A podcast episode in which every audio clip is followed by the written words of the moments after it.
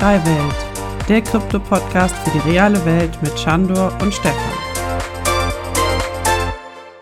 Wir sind wieder da mit einer neuen Folge Web3 Welt und natürlich bin ich nicht alleine, nachdem wir zwei gemütliche Folgen zusammen hatten. Endlich mal wieder ein Gast. Ich glaube, sehr interessante Themen und deswegen hallo Chandor. Hallo Stefan, grüß dich. Und bevor ich dir jetzt wieder das Wort zurückgebe, weil das war vor vier, fünf Folgen hatten wir nämlich den Dr. Oliver Krause bei uns und der Stefan hat dann gefragt so, hallo, wer bist du? Stell dich mal vor. Und wenn du das jetzt bei Mickey machen würdest, dann glaube ich, sind wir eine Dreiviertelstunde nur damit beschäftigt, was der Mickey alles macht. Ähm, ich freue mich wahnsinnig, dass du heute da bist. Michael Geike von 21 Oaks Capital. Und wir haben uns kennengelernt beim BAI Innovationstag, also dem Bundesverband für alternative Investments. Da waren wir beide zusammen Panelisten und hatten den Moderator Sven Wagenknecht von BTC Echo bei uns, der eben auch bei uns schon im Podcast war. Und umso schöner, lieber Mickey, dass du heute dabei bist. Ja, vielen Dank, Sandor. Vielen Dank, äh, Stefan, dass ich bei euch sein darf. Ich äh, unterhalte mich über nichts lieber als mein Lieblingsthema, die Blockchain-Technologie. Also von daher freue ich mich auf die nächsten Minuten mit euch ein bisschen über die Blockchain und Historie zu sprechen und was alles so passiert ist und wo wir gerade stehen. Jetzt würde ich aber noch mal eins zurückgehen und zwar das Intro. Wie bist du eigentlich nicht in den Blockchain-Space gekommen, sondern was war dein erstes Betriebssystem auf dem Computer, was du verwendet hast? Also bei mir war es Windows 3.11. Stefan, was war es bei dir? Oh, ich 98 wahrscheinlich. Nee, 95 schon. Ich hatte einen älteren PC von meinem Onkel geschenkt bekommen. Das war mein erster PC. Und dann kam schnell auch das Update 98, ja. Boah, das ist eine super Frage. Ich war zehn Jahre alt. Ja, vier, was war Windows 94? Gab es Windows 94? Nö. Ich glaube, das ist Windows 3.11, dann haben wir uns gemeinsam dort getroffen. Ja, ja, genau. Irgendwie sowas, ja. 3, ich wollte nur prüfen, ob du MS-DOS-Zeit noch warst. Äh, tatsächlich haben wir, habe ich MS-DOS aber auch viel benutzt, weil manche Spiele, weiß ich noch ganz genau, die konnte man nur über MS-DOS starten. Das ging halt nicht über Windows und dann musste man immer noch äh, ja, über MS-DOS und das war, ja, der, vor allen Dingen, wie oft da auch irgendwas nicht funktioniert hat. Ich habe immer, mein Bruder war vier Jahre älter als ich, habe immer einen auf den Deckel gekriegt, weil wenn irgendwas nicht funktioniert, was hast du wieder am Rechner gemacht? Ich weiß noch, ich glaube, Wolfenstein 3D oder Duke Nukem äh, mussten wir auch über äh, MS-DOS starten. Ja, Duke, ja, Duke Nukem habe ich damals auch gespielt, genau. Da waren zahlreiche Spiele. Ja. Ähm, was war so bei dir die erste Software, wo du dann gemerkt hast, okay, du hast diese große Affinität, du möchtest äh, mit, mit Computern irgendwie auch mehr tiefergehend zu tun haben? Bei mir zum Beispiel war es tatsächlich Photoshop und dann Cinema 4D. Also so, dass ich in die 3D-Animationswelt dann auch eingestiegen bin. Das war so meine ersten professionelleren Touching Points. Irgendwie so 1997, glaube ich, habe ich da ja professionell als Kind begonnen, aber das äh, ja mit einem mehr höheren Enthusiasmus betrieben.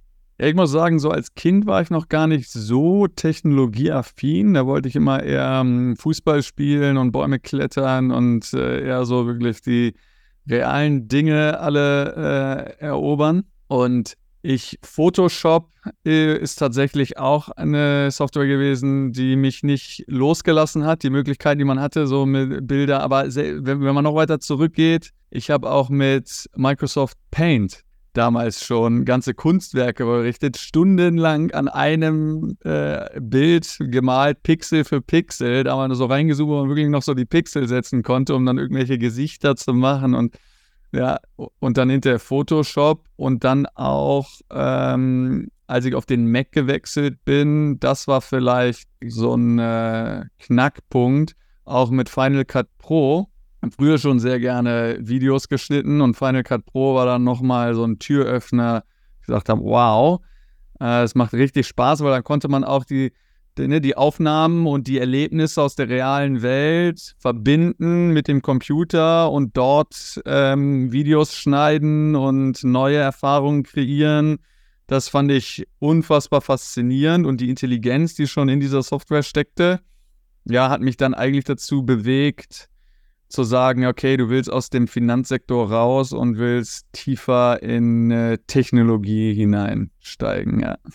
Weil du bist ja dann, also ich frage mich gerade, du hättest ja auch Künstler werden können, so wie ich dann auch irgendwie ähm, das war das Leistungskurs Kunst, Physik in Kombination, was ich gemacht habe und dann zur Architektur im Studium gekommen bin. Aber du bist dann Mathematiker geworden. Äh, ja, das ist eigentlich auch ein dummer Zufall, wenn man so will. Denn ich war äh, hier in, in Deutschland, ich komme aus dem Bergischen Land hier, aus dem schönen Bergischen Land in Deutschland, immer sehr schlecht in der Schule, weil ich eher Fußball gespielt habe und Bäume klettern war und äh, weniger Hausaufgaben gemacht habe, eigentlich gar keine Hausaufgaben gemacht habe. Und ähm, kam dann nach England, um so ein Auslandsjahr zu machen. Es fiel mir unheimlich schwer, als 16-jähriger Bub alle meine Freunde und Familie äh, äh, zurückzulassen und dort so, in, so ins kalte Wasser zu springen. Und dort ging man viel länger in der Schule und hatte nicht den Freundeskreis und habe dann automatisch ähm, Hausaufgaben gemacht und hatte, äh, war dann auf einmal sehr gut in der Schule und habe Fächer gewählt. Also es war dann die, die, die, die Oberstufe, habe dann Mathe, Physik und Chemie gewählt, nur weil ich dort wahrscheinlich keine Englischkenntnisse oder möglichst wenig Englischkenntnisse brauchte. Das war also eher ein Zufall und habe dann da gemerkt, oh ja, also die Naturwissenschaften, die liegen mir ja total und machen mir total Spaß. Ähm, und habe dann gedacht, okay, und am meisten Spaß macht dir wirklich Mathematik. Und habe dann gedacht, ja, dann studier das doch gleich auch, ja. Und habe auch nie, überhaupt nicht nachgedacht, es war auch Glück. Hier in Deutschland ist es ja immer so, was willst du mit deinem Studium denn machen? Ne? Wenn du ein Studium machst, dann muss das immer irgendeinen Sinn haben. Und das Schöne in England, war, äh, die, die, Leute studieren auch Geschichte oder äh, Politik und gehen dann ins Finanzwesen, ins Banking, ist überhaupt kein Problem. Ähm, und ich habe überhaupt wusste noch gar nicht, was ich machen wollte später und habe einfach Mathe studiert, weil mir das in der Oberstufe da bei den in den A-Levels in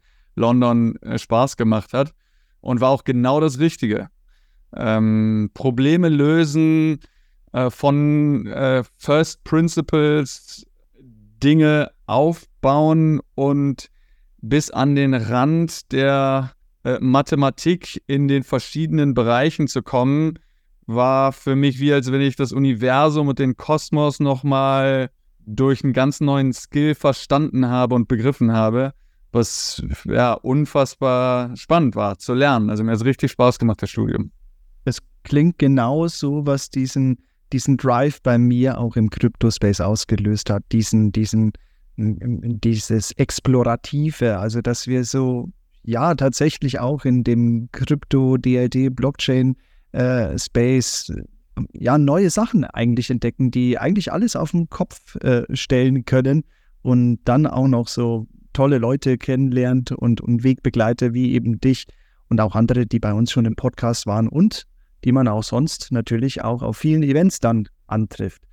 Ja, total. Also es ist tatsächlich auch das, was ist vielleicht, es sind viele Faktoren, die mich irgendwie in die Blockchain-Szene gelockt haben, aber die Leute, ich werde nie vergessen, ich war ja in, in, in, in Berlin äh, zum Zeitpunkt, als ich zum ersten Mal von Bitcoin gehört habe, das war 2012 und hatte das Glück, dass äh, Berlin eben schon ein globaler Hub ähm, von Bitcoin Enthusiasts war und es eben Meetups gab, wo Leute sich eben auch getroffen haben und dass ich dort gesehen habe, was es für Leute anzieht. Das ist ja ganz anders als heute. Es war, das waren hauptsächlich absolute Hardcore-Techies, Cypherpunks und Super-Nerds, sage ich mal. Die konnten, äh, die, die, die, die konnten dir kaum in die Augen gucken weil das äh, deren soziale Kompetenz überstieg, aber die waren so unfassbar intelligent in ihren Bereichen,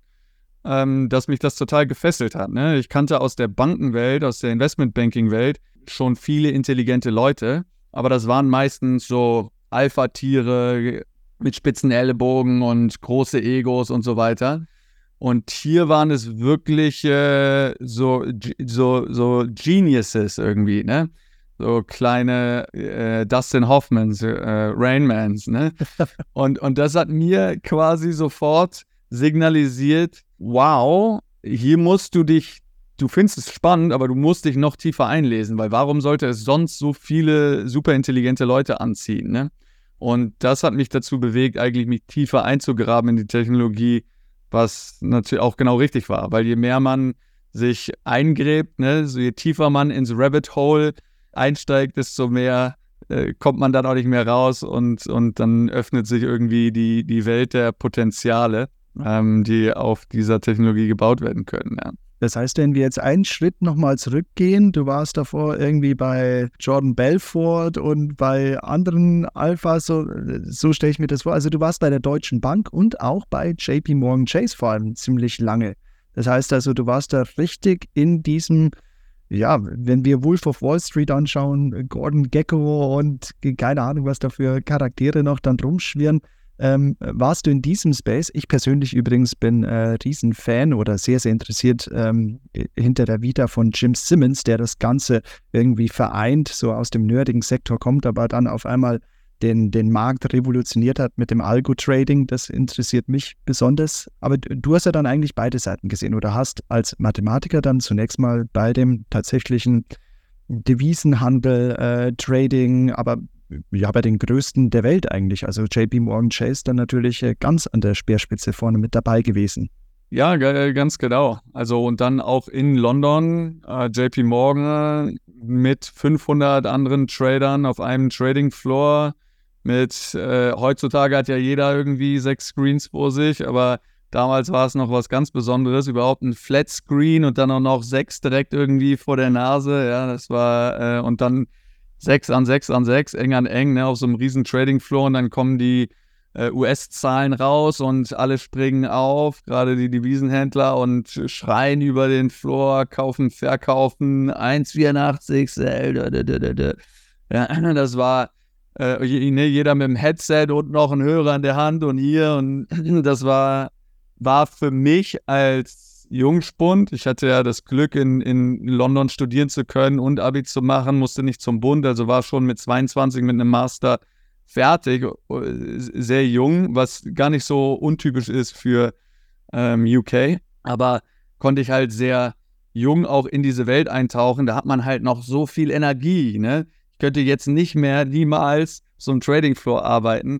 Das würde mir den letzten Nerv rauben. Ne? Das Kindergeschrei zu Hause von meinen Töchtern reicht mir. Aber ähm, damals war, hat mir das richtig Energie gegeben, ne? hat mir das richtig äh, Spaß und Freude gebracht zu sehen, wie diese globalen Finanzmärkte funktionieren und diese Supermächte äh, ihr Geld machen und äh, die Wertschöpfungskette in der Finanzbranche funktioniert und so weiter. Ja, eine hochspannende Zeit in meinem Leben. Das kann man sich heutzutage gar nicht mehr vorstellen. Das kennt man eigentlich nur noch aus Filmen von früher äh, wie sie alle im Anzug da auf Wall Street und so weiter. Also wie du das sagst, da mussten wir gerade alle direkt lachen, weil, wie gesagt, man kann sich nicht mehr vorstellen, aber du bist, hast es erlebt und das krass ist irgendwie, man denkt so, das ist ja Film, ja, aber das war wirklich so. Ja, es war wirklich so. Und viele, viele Klischees stimmen tatsächlich auch.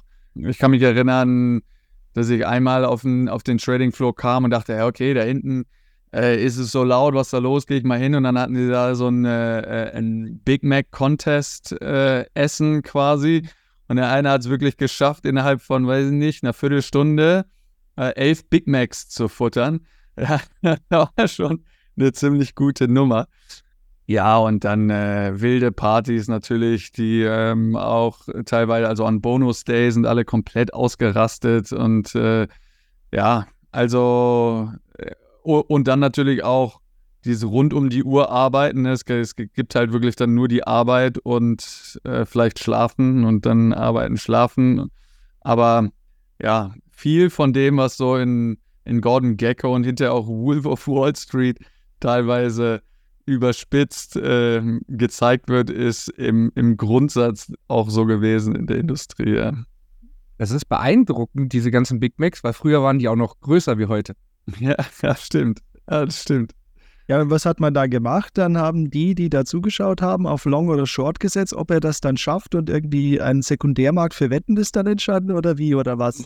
Man hat generell über alles gewettet. Alle, die da drum waren, haben, haben Wetten gehabt und meistens hat man auch noch, ich kann mich erinnern, ich habe äh, auch, äh, oben sind ja die ganzen Fernseher, da läuft dann äh, die ganzen verschiedenen News-Channels, aber wenn dann irgendwie irgendein Sportevent oder Wimbledon kommt, dann werden natürlich auch so die, die Tennis-Matches gezeigt und ja, dann äh, bei jedem Match wird immer gewettet. Und dann äh, habe ich irgendwie die, die Beiseite auf äh, Boris Becker, weil der war, glaube ich, damals schon durch.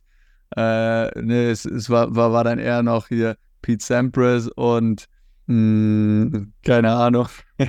Aber hat man dann auf Sieg gesetzt, 20 Euro hier und dann, okay, auf, auf Niederlage 30 Euro hier und hat sich dann auch noch gehatcht und hatte dann 10 Euro raus, egal wie das Outcome war. Das war immer so meine, äh, mein Ziel, weil ich als Trader natürlich gerne risikolos mir den Spread eingefangen habe und habe dann versucht, beide Seiten irgendwo zu finden. ja, aber Wetten waren generell ja allgegenwärtig da auch auf dem Trading Floor. Ja.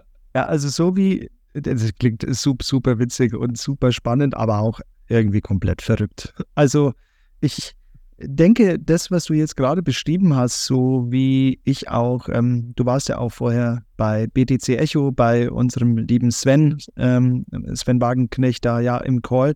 Und mhm. da habe ich so ein bisschen rausgehört, dass du dich dieser, vom, vom Grundtyp her, du bist nicht dieser verrückte Trader, der ich setze auf alles, äh, hopp oder top, schwarz oder weiß. Und äh, wenn es dann in, die Hose geht, dann, dann ist es eben so, sondern du du bist nicht dieser Typ, ja, also dieser schnell to the moon, was ja eigentlich auch dieser Crypto-Space auch, ähm, ja mittlerweile, du bist ja früh eingestiegen, da kommen wir auch gleich hin, aber ich glaube im Grundsatz bist du eher der Ruhige, der bedacht einfach sagt, ähm, ich möchte eine saubere Rendite haben oder wie du es jetzt auch gerade erzählt hast mit dem Hatching. Also ich zum Beispiel wäre gar nicht drauf gekommen. Ich hätte gesagt so, okay, entweder gewinne ich, weil er die Big Macs gegessen hat oder ich verliere, weil er es nicht geschafft hat. Also diese zwei Komponenten, aber du hast dann den, den Markt eigentlich kombiniert und gesagt so, egal wie die Sache ausgeht, ich möchte auf jeden Fall mit einem Plus davonkommen. Ja, also manchmal funktioniert das besser als, äh, als an anderen Stellen natürlich. Ne?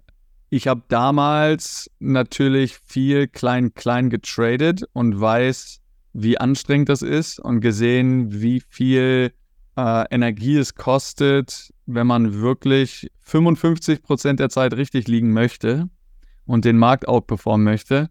Das war das Ziel ne? der großen Trader, die teilweise 14, 15 Millionen Bonus im Jahr mitgenommen haben. Wenn die 55 Prozent der Zeit richtig lagen, dann war das ein super Jahr für die. Und mir ist jetzt mittlerweile, äh, mir möchte ich diese, diese Ressourcen nicht darin stecken, News zu verfolgen und zu traden und dieses kleine Daytrading zu machen. Das wäre mir viel zu anstrengend. Dann nehme ich meine Ressourcen lieber und baue etwas, was äh, Zukunftspotenzial hat und was irgendwie einen Mehrwert in der Gesellschaft liefert.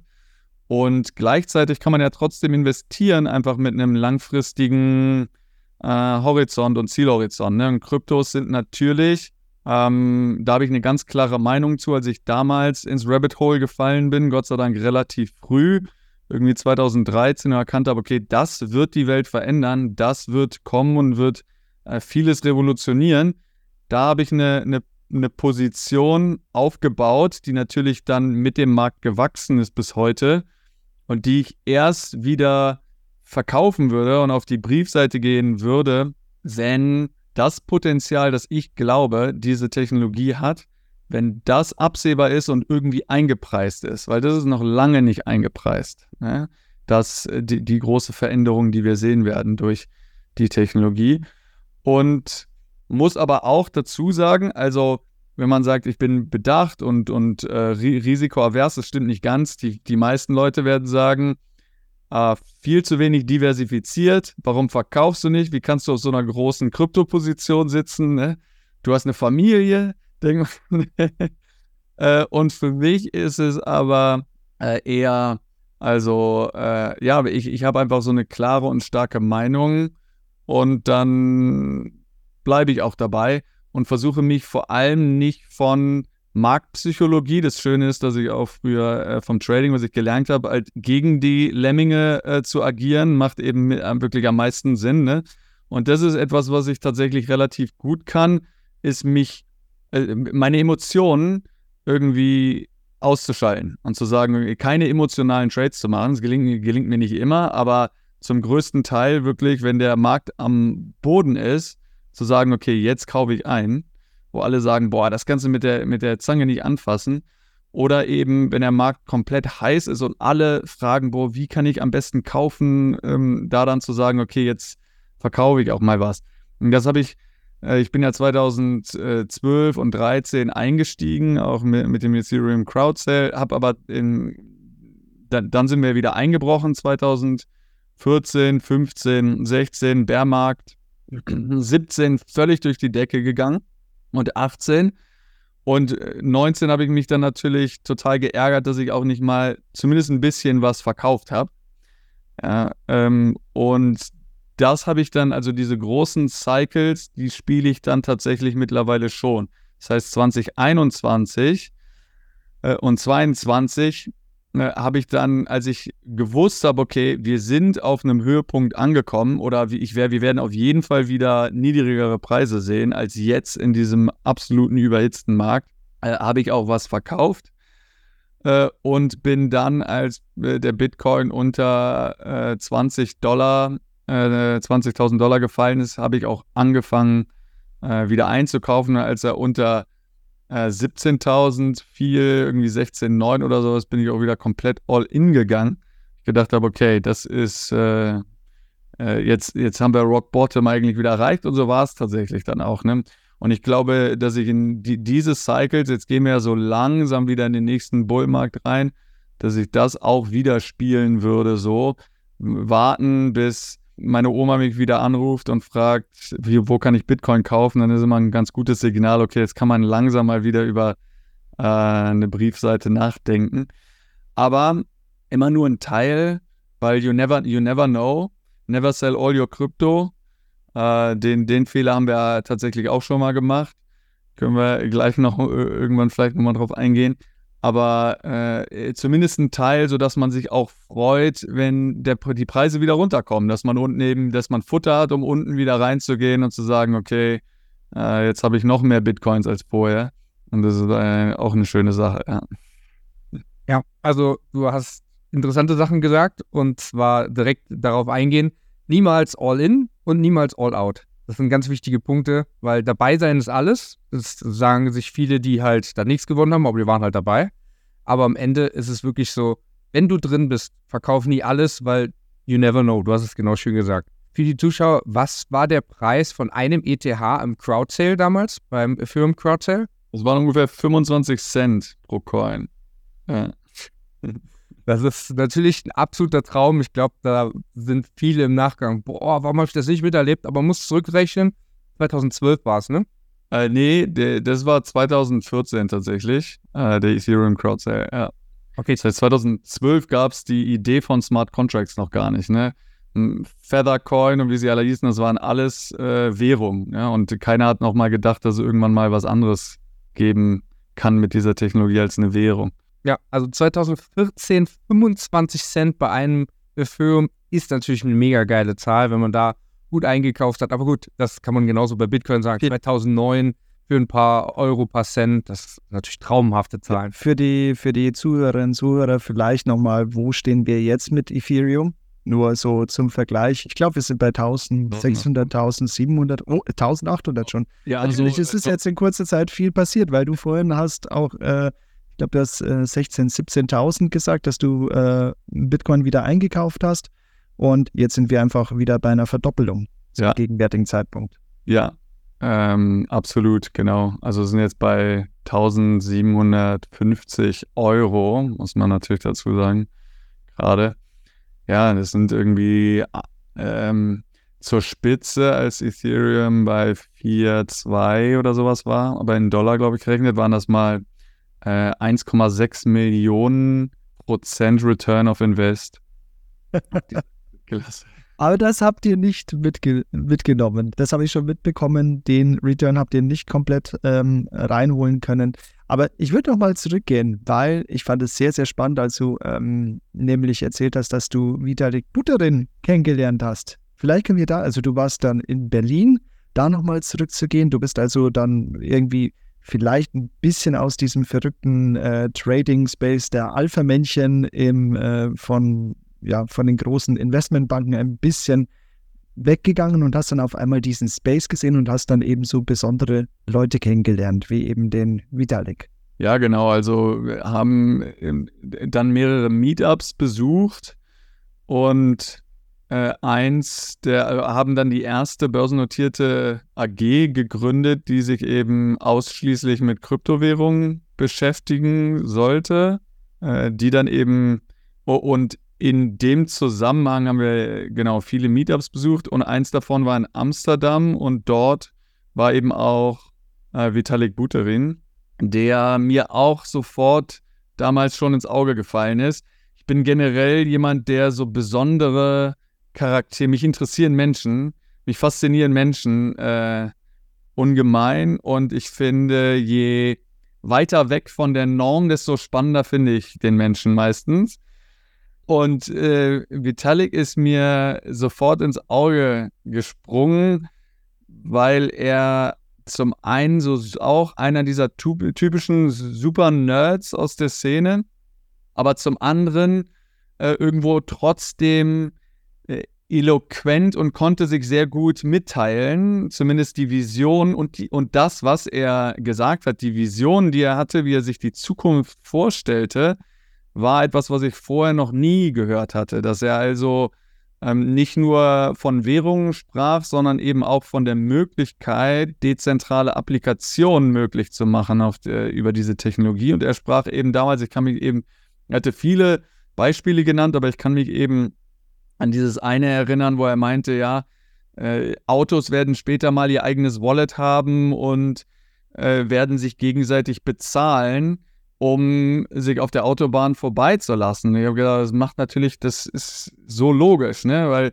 überall, wo Wert geschaffen wird, das zu repräsentieren mit irgendeinem Coin, der versucht, diesen Wert zu capturen. Ja, das ist etwas von einer Grundidee, die ich unheimlich spannend finde. Und wenn jemand zum Beispiel zum Flughafen will, die Autobahn ist voll, ich verpasse meinen Flieger und du kommst nicht durch und, das, und du musst diesen Flieger aber kriegen, ist irgendeine wichtige Person, da hängen irgendwie tausende von Euros dran, du bist aber machtlos, du kannst so viel Kohle haben, wie du willst, du kriegst diesen Flieger nicht. Ne? Aber wenn du sagst, okay, ich zahle jetzt die Autos vor mir, um mich vorbeizulassen, dass ich einmal so durchspeeden kann, das ist natürlich ein enormer Wert. Und wenn es dafür einen Coin geben würde, der Autobahn-Coin heißt oder was auch immer, ähm, und benutzt werden kann, um automatisch den Autos vor mir zu signalisieren, hey, lasst mich vorbei und ihr kriegt so, so viele Coins. Jedes Auto vorne, das nicht äh, in a hurry ist, würde sagen, ja klar, ich äh, verdiene hier passiv, indem ich einmal kurz rechts rüberfahre es war irgendwie etwas, was mich sofort, ähm, ja, was irgendwie einleuchtend war. Ne? Ob das später mal so passieren wird, sei dahingestellt, aber es ist nur ein ganz kleines Beispiel von den Möglichkeiten, die diese Technologie hat, dass irgendwo anhand dieser programmierbaren Währung oder dieses programmierbaren digitalen Guts ja, solche Applikationen möglich gemacht werden, die dann automatisiert werden können, was einfach hochspannend ist. Und das hat mich damals gefesselt und hat mich dann auch bewegt, sein Projekt Ethereum genauer anzuschauen und uns dann auch dazu bewegt, ähm, im Crowdsale zu partizipieren. Boah, das sind bewegende Eindrücke, muss man sagen, weil das sind Vorstellungen, die hat kaum jemand. Und du hast gesagt, dich faszinieren Menschen, die anders sind. Ich glaube, ähm, Vitalik Buterin ist sowas wie gar nicht in der Norm. Alleine wie er sich kleidet, wie er sich gibt und wenn du dann denkst, was er für ein Unternehmen im Hintergrund hat, was er erschaffen hat. Also ich glaube, jeder andere würde da im Anzug und Krawatte mit Schlips auftreten und er, ja, wie soll man es beschreiben, tritt da mit Klamotten Rain auf. Outfit. Ja, mit, in, in Regenbogenklamotten. Also ganz, ganz, ganz, ganz komischer Mensch von vom optischen und vom ersten Erscheinungsbild her. Aber ich glaube, wenn man ihn dann reden hört und seine Vision mit der Film, das ist schon sehr beeindruckend. Also ich glaube, am Anfang, ich hätte so Menschen direkt gemieden, aber genau das ist manche der Fehler, weil diese Menschen, die dann äußerlich vielleicht nicht den Eindruck erscheinen, du hast es so schön beschrieben mit den Hedgefonds beziehungsweise mit diesen Tradern, die dann so die Alpha-Tiere sind, so die Ellenbogen ausfahren. Ich glaube, wir alle kennen das, wenn man mal ein YouTube-Video schaut, egal in welchem Bereich, ob es Fitness oder ob es Finanzen ist, es ist immer dann so ein bulliger Kerl, entweder im Anzug oder im Muskelshirt, der, dann erzählt, diese Muskeln kriegst du nur mit meinem Programm oder du wirst nur reich mit meinem Programm. Ich glaube, das kennen wir alle. Das ist so dieser Standardauftreten. Und er ist so alles dagegen. Ein schmächtiger, schmaler, großer, langer Typ, der irgendwie nichts hermacht, so vom optischen, aber dann so viel Grips in der Birne hat, es ist schon Wahnsinn. Also, das ist auch das Interessante bei ihm eigentlich. Jeder, der sich vielleicht anders kleidet, auftritt wie so ein Alpha-Tier, wie du gesagt hast, ähm, würde sofort, oh, der hat bestimmt irgendwas, voll der coole Typ, da hängen die Groupies, sage ich mal, blöd um ihn rum und er kann einfach durch alles durchspazieren. Der kann sich ganz normal im Flieger setzen neben dir und ein normaler Mensch, der ihn nicht kennt, der weiß ja nicht, was eigentlich dieser Mensch ist oder wie vermögen auch er ist. Es ist schon echt interessant und der Film hat etwas geschaffen mit einer Vision, was viele andere Krypto-Projekte oder Blockchains auch übernommen haben.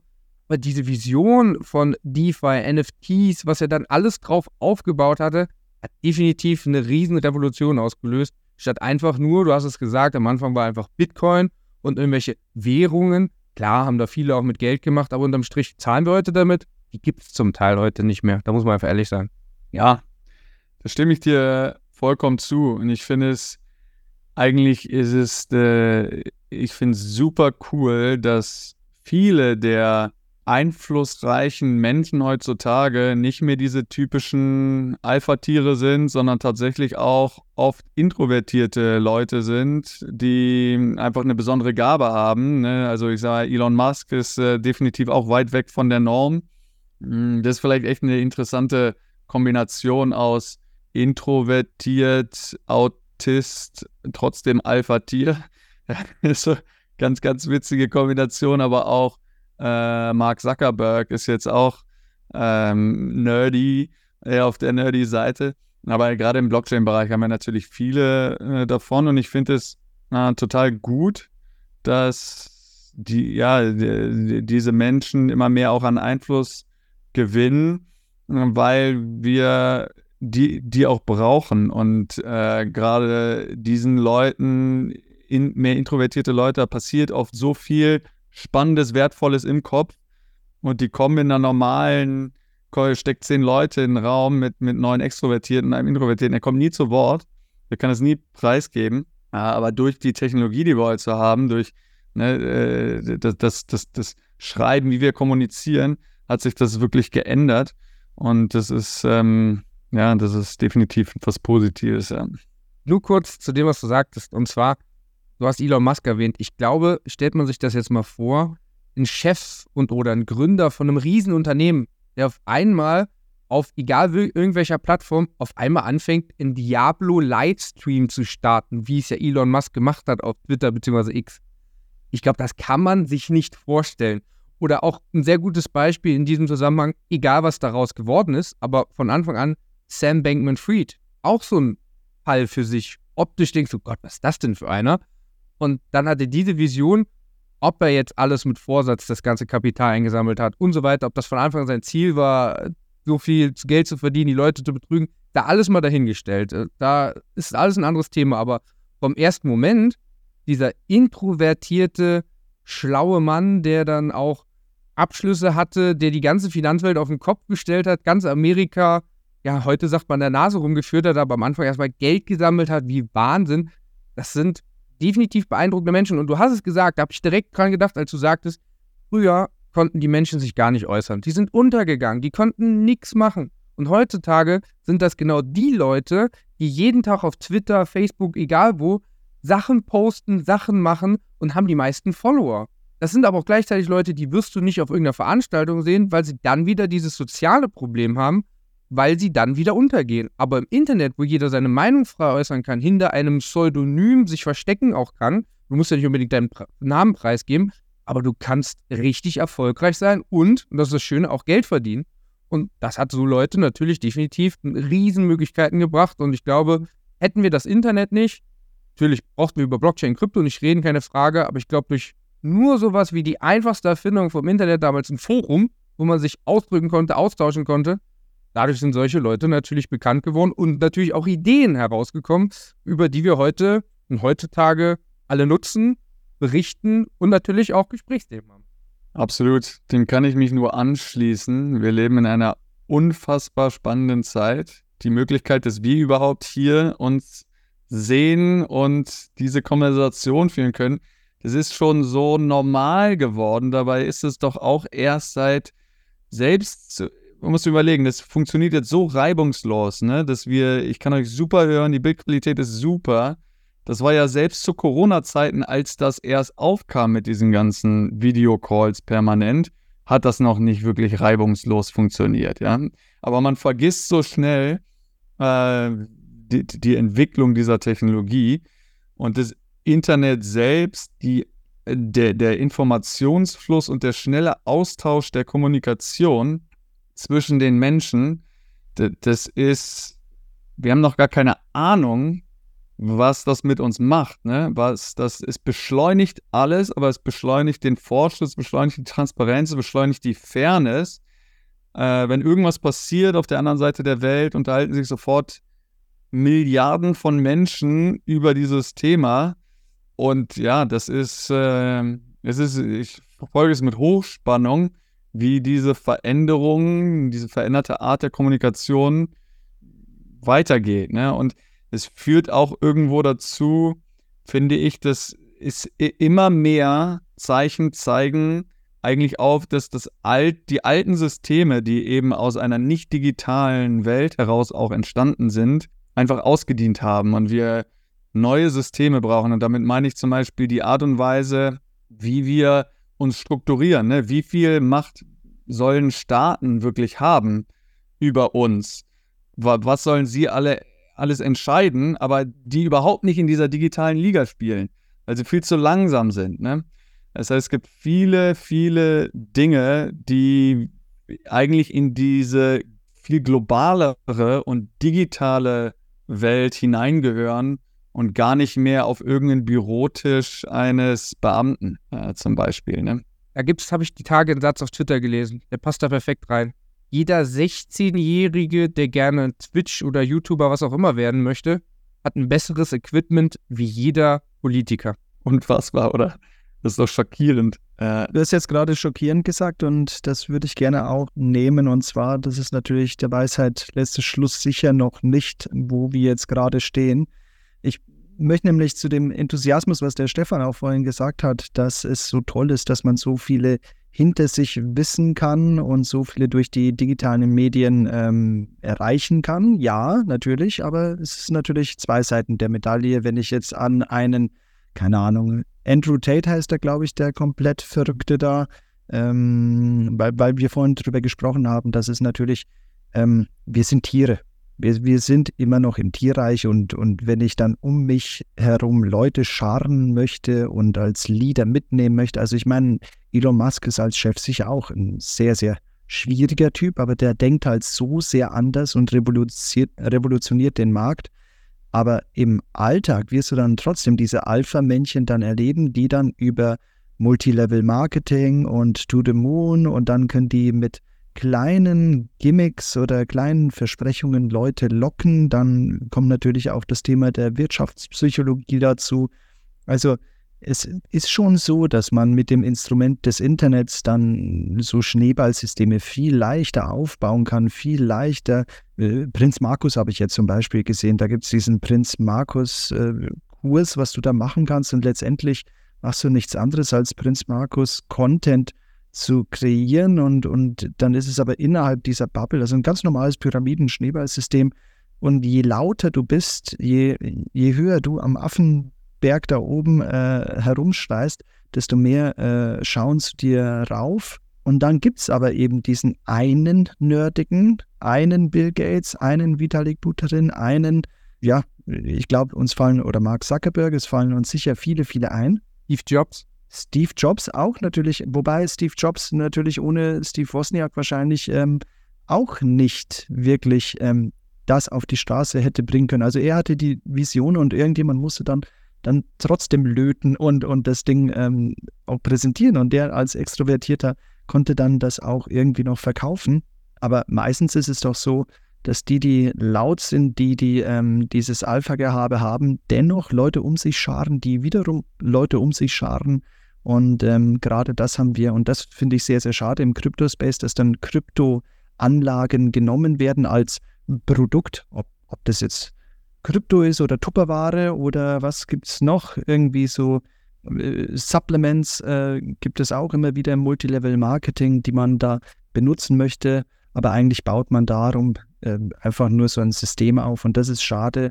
Ich weiß nicht, wie es bei Sam Bankman-Fried war. Ich fand es auf jeden Fall sehr schade, dass FTX dann Blockchain als Technologie einfach in den Dreck runtergerissen hat, obwohl es überhaupt nichts damit zu tun hatte, sondern das war einfach nur, wenn ich jemandem Geld in die Hand drücke und hoffe, dass er keine Scheiße baut und dann baut er Scheiße und ich wundere mich, dann darf ich mich nicht darüber beschweren, dass die Technologie oder die Anlageklasse falsch ist, sondern dass da einfach äh, eine Veruntreuung stattgefunden hat. Also so bisschen beides zu reflektieren. Also wir, wir, natürlich schauen wir von beiden Seiten her, auch wenn wir sehr enthusiastisch sind im Space. Es, es ist noch viel, was passieren muss. Es ist auch gut, dass gewisse Regulatoriken kommen werden, dass einfach in einen vernünftigen Legal Framework, dass, dass die, die ein bisschen grounded sind, wir drei zum Beispiel, die jetzt nicht darauf aus sind, andere zu hintergehen und, äh, und, und, und abzuziehen. Aber leider gibt es einfach sehr, sehr viele und da ist natürlich die Digitalisierung und gerade so ein neuer Markt wie ähm, der Crypto-Space einfach ideal dafür, ähm, wie du, Stefan, auch gesagt hast, wo kann ich ein Stück Bitcoin kaufen? Äh, kann man das nicht gestückelt kaufen oder wie? Also, wo man sich gar nicht auskennt, da hat man auch große Möglichkeiten, jemanden abzuziehen, auf gut Deutsch. Ja, daran sieht man ja, dass man wirklich dieses, dieses Education-Thema ist noch lange nicht durch. Ne? Das müssen wir weiter vor alle, die tief im Space sind, sich groß auf die Fahne schreiben äh, die breite Masse zu educaten, worum es wirklich geht bei dieser Technologie. Und du, ja, du, du, du hast viele Dinge gesagt, ja, auf die man eingehen kann. Aber ich glaube, weißt du, also ja, wir sind Tiere. Wir sind dabei, erwachsen zu werden. Immer noch groß aus diesem viele Dinge, die wir tun, ähm, irgendwie 96 Prozent aller unserer Entscheidungen, es passiert ja un, unbewusst. Ja, uns ist überhaupt nicht bewusst, was wir machen. Es ist wie wenn ich meinen Hund angucke, das ist 100 Prozent unbewusst. Ja, wir waren irgendwann mal, wir waren mal genauso ein Tier und 100 Prozent unbewusst und haben dann irgendwann gemerkt, okay, äh, sind über uns selbst bewusst geworden und haben gemerkt, ah, ich bin ja ein, ein Wesen, das hier auf der Welt existiert und, und so, es, es gibt ja nicht nur physische Evolution, sondern auch das Bewusstsein und unsere innere Welt ähm, verändert sich und äh, wächst und äh, evolutioniert äh, immer weiter nach oben. Das heißt also, das Problem, das du beschreibst, das ist nicht so, als wenn das nochmal potenziert wird durchs Internet. Ich glaube sogar im Gegenteil, komme ich gleich zu, aber ich sage mal, Hitler ist ja ein super, super Beispiel. Und alles, was davor war, Warfare. Einer schreit, okay, müssen alle Juden vernichten und du kriegst ein ganzes Land dazu zu sagen, yo, machen wir. Ne? Das ist ja, und damals gab es kein Internet. Ja, also das war früher auch möglich. Heute kann man wenigstens zugucken und Leute unterhalten sich. Ähm, und ich finde es spannend, Andrew Tate, dass du Andrew Tate erwähnt hast, ne, der sich als den meistgegoogelsten Mann äh, oft beschreibt, den ich tatsächlich auch folge, weil ich äh, das spannend finde, was er selbst auch für eine Entwicklung durchmacht. Ich habe irgendwann mal so ein, so ein Interview zwischen ihm und so einem Psychologen gesehen, der wirklich auf sehr gute Art und Weise versucht hat, auf sein Bewusstseinsniveau äh, runterzugehen, um ihn da zu holen. Ja, und dann immer so ein bisschen nach oben zu kitzeln. So ein bisschen, und wenn der es schafft, zum Beispiel, auch sein, aus seinem Ego-Stadium rauszukommen und den tiefen Verletzungen, die ihm noch gar nicht bewusst sind, die er durch seinen Vater, sein Vater war nie da, ja, daraus ist, ist dieser starke Panzer entstanden, den er sich aufgebaut hat. Wenn, er, wenn der es schafft, mit all seinen Followern diesen Panzer zu durchbrechen, dann äh, wäre das eine mega Errungenschaft äh, weil es vielleicht den ganzen jungen Menschen, die ihm folgen, äh, auch dazu bewegen könnte, äh, sich weiterzuentwickeln. Ja? Und ich habe schon das Gefühl, dass wir in einem Stadium sind, wo wir als Menschheit gerade erwachsen werden, gerade wirklich aus diesem Tierstadium rauswachsen und uns bewusst wird, was wir denn für Arschlöcher sind letztendlich. Ja? Und teilweise, was wir alles, wie wir unseren Planet hingerockt haben, was wir alles falsch machen. Das ist super deprimierend. Äh, die Selbstmordraten sind so hoch wie noch nie. Äh, das tut weh. Jeder, der Persönlichkeitsentwicklung betreibt, weiß, wie schmerzhaft es ist, wenn man seine eigenen Fehler ähm, realisiert und erkennt. Und dass sich das, dass sich das Kacke anfühlt, das ist ganz normal. Das heißt, ich sehe, deswegen sehe ich auch diese Bewegung, diese hohen Selbstmordraten einfach auch ein Zeichen dafür, dass wir immer bewusster werden und uns immer bewusster wird, wer wir eigentlich sind. Und äh, diese Technologie, die Kommunikation und das Beobachten von all diesen Akteuren auf der Internetplattform füttert die Selbstreflexion äh, von uns selbst und äh, füttert diese Weiterentwicklung der Menschheit. De deswegen bin ich trotzdem weiterhin absoluter Verfechter, möglichst viel Freiheit in der Kommunikation, möglichst viel Tran Transparenz, möglichst viel zulassen und möglichst viel encouragen, äh, dass Leute sich immer bei sich selbst schauen. Ne? Wir sind so schnell und hacken auf Leute rum, der macht das Kacke, der ist da scheiße. Aber wenn jeder bei sich selbst anfängt und guckt, okay, warum triggert mich das denn überhaupt? Ja, warum stoße ich denn das ab äh, bei mir selbst? Dann ja, schaffen, so schaffen wir letztendlich eine, eine bessere und fairere Welt für uns alle. Ja, bei der eigenen Haustür anfangen und du sagtest, ähm, Selbstreflexion kann wehtun. Ich denke dann immer, hättest du 2010 einfach diese 33 Bitcoin angenommen, die können es wahrscheinlich heute besser gehen. Aber das sind natürlich Sachen, da kann man jetzt drüber lachen und schmunzeln, alles gut. Aber gibt es natürlich ganz schlimme Sachen, die man erlebt hat oder die man falsch gemacht hat im Leben, die nachhaltig einen richtig wehtun oder wehtun können. Und ich sag mal nur so ein kleines Beispiel, um vielleicht auch ein bisschen nachzuvollziehen, was du damit beschreibst. So persönlich, also ein, ein privates Beispiel, nicht von mir, sondern von jedem vielleicht. Ich sag mal, die Oma stirbt und du selber fragst dich, habe ich vielleicht zu wenig Aufmerksamkeit für diese Großmutter oder für die Mutter meiner Mutter oder Mutter meines Vaters aufgebracht oder hatte ich zu wenig Zeit, habe ich zu wenig mich mit ihr beschäftigt, habe ich sie vielleicht auch nicht gepflegt und so. Das sind vielleicht nur so kleine Gedanken und da kommt natürlich noch viel, viel mehr bei, wenn man sich selber reflektiert und im Nachhinein überlegt, was hat man falsch gemacht, was hätte man besser machen können. Und ich glaube, das sind genau solche Dinge, die dann einen vielleicht leider dann in Selbstmord treiben oder Selbstzweifel lassen, anstatt dann wirklich zu sagen, pass auf, das war jetzt die Chance, die ich hatte, die habe ich nicht genutzt, aber die nächste, die nutze ich dann vielleicht. Und vielleicht entsteht dann eine Altpflegerin aus so einem Beispiel. Nur so, um mal ein Beispiel zu nennen, was du da beschreibst und du nix. Ich glaube, da sind wir in der richtigen Richtung unterwegs. Und ich finde, wir müssen definitiv uns selbst reflektieren und selbstbewusst sein, was machen wir falsch.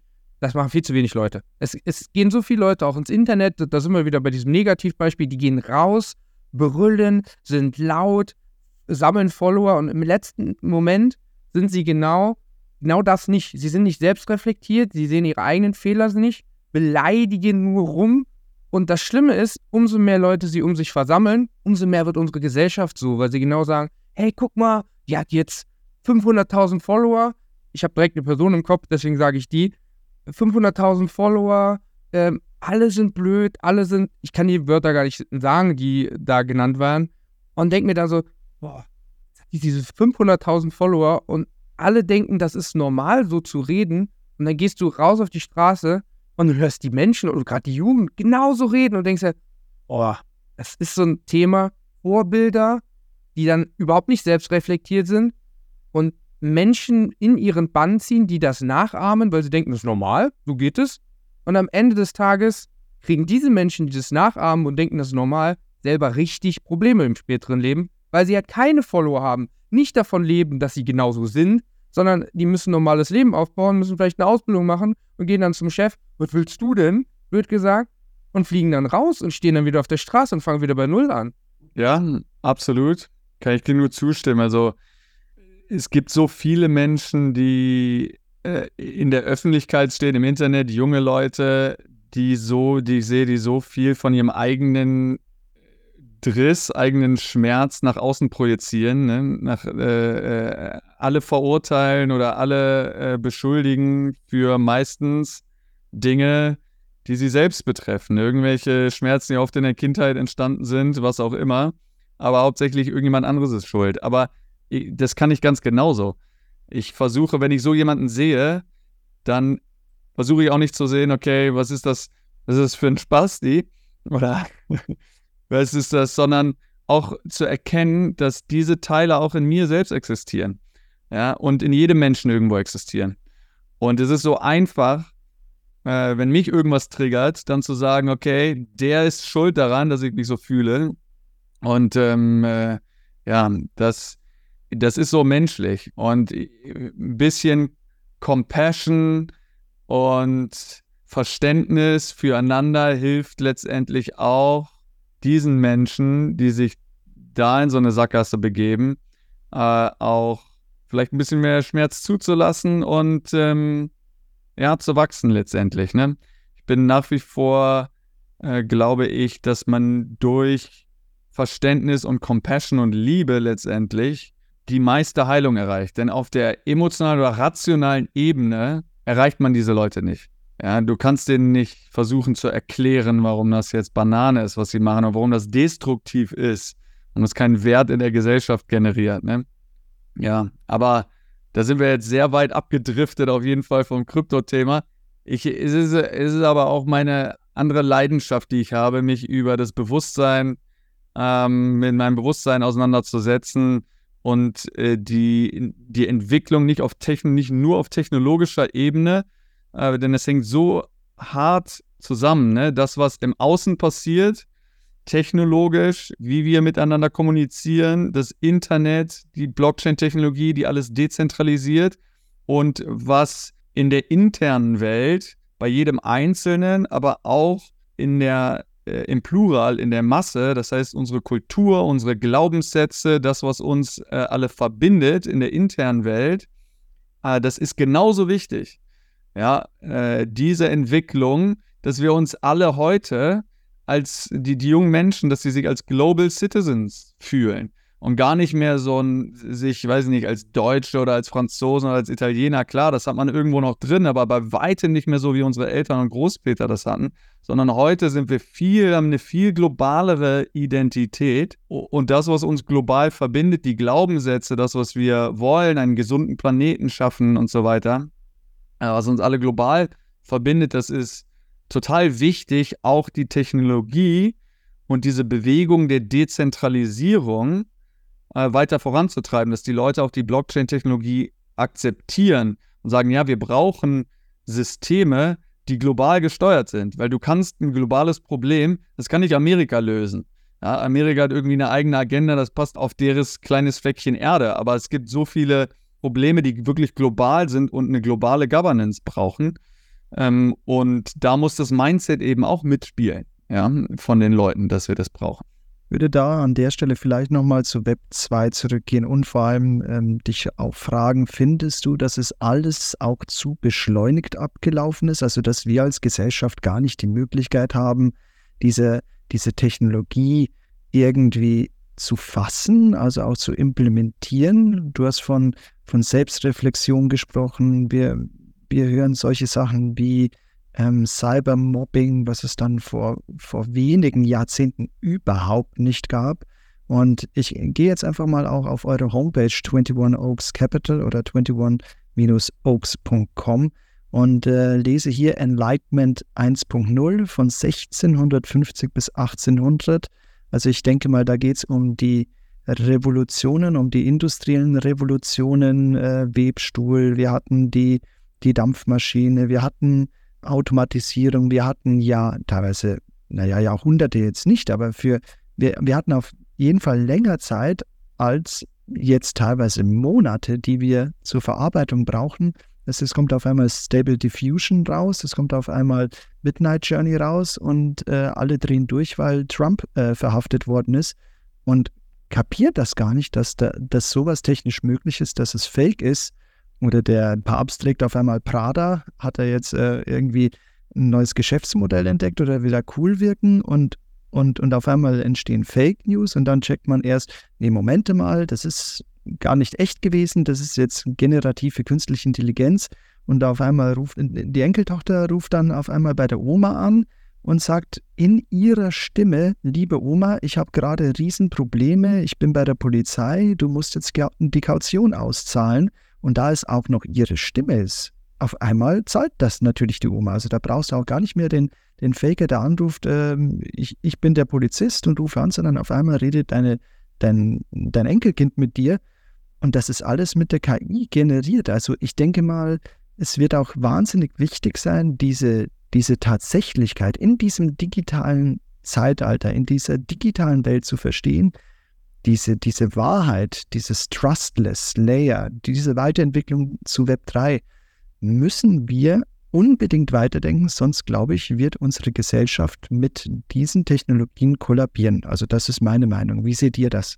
Ja, hochspannend und genau wie du sagst, also wir, wir sagen auf unserer Webseite direkt als erstes, vergleichen wir die Zeit jetzt mit einem zweiten Enlightenment, einer zweiten Aufklärungsphase, einer zweiten Revolutionsphase, wenn du so willst. Damals wurde, wenn du möchtest, das rationale Denken erfunden, dass die Leute äh, gesagt haben, hey, es macht überhaupt gar keinen Sinn, dass wir hier diese Hierarchien in der Gesellschaft haben. Ich bin ein Mensch, du bist ein Mensch, wir sind doch alle irgendwie gleich viel wert und konnten das rational begründen durch auch die Philosophen, die es damals äh, gab und das angetrieben haben.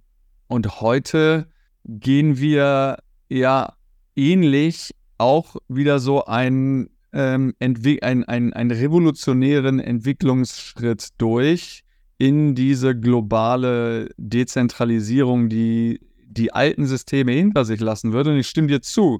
Also als letztes gesagt, wir werden einen globalen Kollaps erleben. Ich meine, mein Bauchgefühl ist auch, dass das unabdingbar ist, dass das passieren wird. In der Vergangenheit gab es noch nie Systemwechsel, ohne dass das alte System kollabiert ist. Das ist ein großes Indiz. Klar, die Vergangenheit ist, äh, muss, muss niemals ähm, sich fortführen in die Zukunft. Das muss kein Indiz sein, dass es in der Zukunft genauso passiert. Aber ich denke trotzdem, leider wird es so passieren, dass, weil alte Mächte und Machtstrukturen, die geben sich natürlich nicht selber auf. Die werden kämpfen und wollen sich selbst erhalten, Systeme wollen sich selbst erhalten, Menschen wollen ihre Macht behalten, Organisationen und so weiter. Und dann wird es meistens ugly oder dann gibt es einen Fight oder dann, ne, dann spitzt es sich zu und dann bricht es zusammen. Aber ich würde auch immer sagen, auch diese Systembrüche, die sind unangenehm, weil sie sehr viel Unsicherheit mit sich bringen, sehr viel Turmoil mit sich bringen. Aber nach so einer Chaosperiode gab es in der Vergangenheit immer ein neues System, das immer besser war als das, was es davor gab. Das Teile des Alten integriert hat, die gut funktioniert haben, aber neue Geschichten mit hinzugekommen sind, die einfach der, mehr der Zeit entsprechen und weitergedacht sind. Und de deswegen freue ich mich, also kann man so einem Kollaps auch einfach annehmen und sagen, ja, wir brauchen auch langsam so einen Systembruch. Da ist er, da ist jetzt diese Periode. Wir sollten es feiern und sagen, okay, jetzt liegt alles brach, jetzt können wir neu aufbauen. Und neue Systeme, es ist ja viel einfacher, anstatt immer alles zu versuchen, in das Alte irgendwo so zu integrieren, ist es oft viel einfacher, auf der grünen Wiese anzufangen und von ganz unten neu aufzubauen. Das hören viele Leute, gerade ältere Menschen aus der alten Welt nicht gerne. Und ich würde auch niemals äh, advocaten, dass ich sage, ich arbeite auf einen Systembruch hin oder möchte, dass das alte System zusammenbricht. Denn mir liegt es eigentlich am Herzen, schön wäre es, wenn wir ohne eine Chaosperiode irgendwie äh, rein gleiten können in so eine neue Phase, in ein neues Zeitalter. Ich glaube einfach nur, dass das fast unmöglich ist, äh, hinzubekommen. Lass uns nochmal über 21 Oaks sprechen. Ihr seid ja weder eine NGO noch ein Think Tank noch irgendwie ein Verband von Philosophen, obwohl ich deinen philosophischen, ähm, gesellschaftskritischen oder, oder System, ich will jetzt nicht sagen systemkritisch, weil das klingt immer falsch, sondern du bist ein Systemreflektierer und äh, genauso wie wir überlegen wir uns ja auch, ist diese Art der Geldschöpfung, ist diese Art des Finanzsystems. Wir haben ja vor kurzem sind wir, Stefan und ich, komplett abgedriftet, wollten eigentlich über den Bitcoin-Kurs sprechen und sind dann eigentlich ähm, irgendwann im Aaltal gelandet, wo wir darüber gesprochen haben, dass die Auszahlung der Hilfsgüter bei Katastrophen immer noch nicht äh, funktioniert. Also sowas wie Direktzahlungen im Katastrophenfall, dass das gekoppelt ist, zum Beispiel über einen Smart Contract bei einem ähm, Ergo-Versicherer oder was weiß ich, wer das dann macht. das funktioniert nicht und, und menschliche Schicksale sind dann darauf angewiesen, dass diese alten bürokratischen Systeme funktionieren und das führt zu Leid, das führt zu einer Verlängerung des Leides. Aber jetzt wollte ich nochmal zu euch kommen. Also 21 Oaks Capital ist ja trotzdem ein Enlightenment 2.0, ist aber trotzdem natürlich ein Investmentfonds oder Hedgefonds oder wie kann man euch bezeichnen und was macht ihr eigentlich? Also wir sind eine ganz spannende, zusammengewürfelte Truppe aus vor allen Dingen DLT-Spezialisten aus der Szene. Ich bin ja lange dabei, haben aber auch noch zwei junge Spezialisten, die, die noch mal deutlich jünger sind als ich, aus der Szene und ja, Koryphäen aus der alten Welt, wenn man so will. Der Steffen Fuchs, der ein, ähm, ein ganz hohes Tier bei der Deutschen Bank war, ähm, unter Anshu Jain damals äh, gearbeitet hat. Und ähm, ja, auch der äh, Harald Sporleder, der äh, das ganze AIF-Geschäft bei der äh, Allianz Global Invest aufgebaut hat, zwei Milliarden an der Management hatte äh, und auch der Eddie Heimbach, also all, aus der alten Welt und die neue Welt. Und unser Produkt ist letztendlich auch eins, das versucht, genau diese Brücken zu bauen zwischen der alten und der neuen Welt. Also eigentlich genau das, was ich eben äh, gesagt habe, was ich mir wünschen würde, dass wir einen smoothen Übergang von einem System in das andere kriegen. Liegt es mir im Herzen, die alte Welt irgendwie mitzunehmen und äh, sie zu educaten. Also Education ist ein großes Thema bei uns, aber eben auch Infrastruktur zu bauen, die es institutionellen Anlegern und Institutionen generell ermöglicht, äh, in diese Assetklasse zu investieren, dass sie partizipieren können von dieser Assetklasse. Und unser erstes Produkt war jetzt ein Spezial-AIF, Alternative Investment Fonds, der in digitale Werte investiert und eben so aufgebaut ist, dass Institutionen in ihn investieren können. Weil es gibt so viele Fonds da draußen, die sind aber nicht investierbar für Institutionen. Und als zweites werden wir noch einen äh, vorausbringen, der auch für Privatanleger ähm, gedacht ist. Aber wir haben nicht nur die Fonds, sondern beraten auch. Wir beraten Institutionen, wie können sie von der Technologie profitieren, wie, äh, was bedeutet es für ihren Markt, und so weiter. Das heißt also, es ist auch irgendwie unter der Fahne, wenn man so möchte, Education und Aufklärung, dass wir tätig sind. Ja. Das heißt, man investiert in den Fonds und ihr baut dann ein Krypto- oder Token-Portfolio auf, um da dann natürlich den Mehrwert, also mehr Wert zu generieren. So. Ganz genau. Also wir ähm, investieren in digitale Assets, das sind Token und genau wie du sagst, ne, du den Leuten erklären musst, okay, man muss nicht einen Bitcoin kaufen, man kann auch einen Bruchteil von Bitcoin kaufen, müssen wir auch immer wieder erklären, dass die, diese Token nicht Währungen sind, sondern äh, gleichzeitig die Aktie als auch das Geschäftsmodell und das Incentivierungsmodell widerspiegeln können. Ne? Also so ein digitaler Wert, er kann vieles sein. Und deswegen macht es natürlich Sinn, diese Tokens im Portfolio zu halten. Wir wollen vor allen Dingen eben Zugang zu diesen Token geben und dem äh, Investor die Entscheidung abtreffen, was äh, abnehmen, was äh, von diesen 1000 Token, die es gibt, äh, kaufe ich denn jetzt. Ich würde da vielleicht nochmal einen äh, bisschen reinlesen in den Newsletter vom äh, Bundesverband für alternative Investments. Wir hatten ja den Innovationstag, Innovations Day 2023. Und das Schöne bei diesem Newsletter ist, ich habe den gerade offen, auf der ersten Seite Schwerpunktthema Digitalisierung und neue Technologien. Das ist schon mal super Aufhänger und gleich unten links sehe ich hier, ja, wer steht dahinter? Unter anderem eine BlackRock, eine Chartered Investment, eine Exeter, Interstech. Äh, muss ich jetzt nicht alles vorlesen, sondern ich wollte eigentlich den Absatz vorlesen. Und zwar war da die Zusammenfassung, auf dem zweiten Panel haben Startups die Möglichkeit erhalten, sich und ihr Konzept vorzustellen. Mit dabei war Michael Mickey Geike, Mickey steht da nicht dabei, aber habe ich jetzt vorgelesen, von 21 Oaks Capital GmbH. Er hat eine komplett neuartige Ökonomie skizziert, in der jeder Wert potenziell tokenisierbar ist oder tokenisierbar wird. Auch Shandor Horvaths Idee geht in diese Richtung. Er hat die Information, ich sage ja immer Daten, diese Wissenspyramide, Daten, Information und Wissen.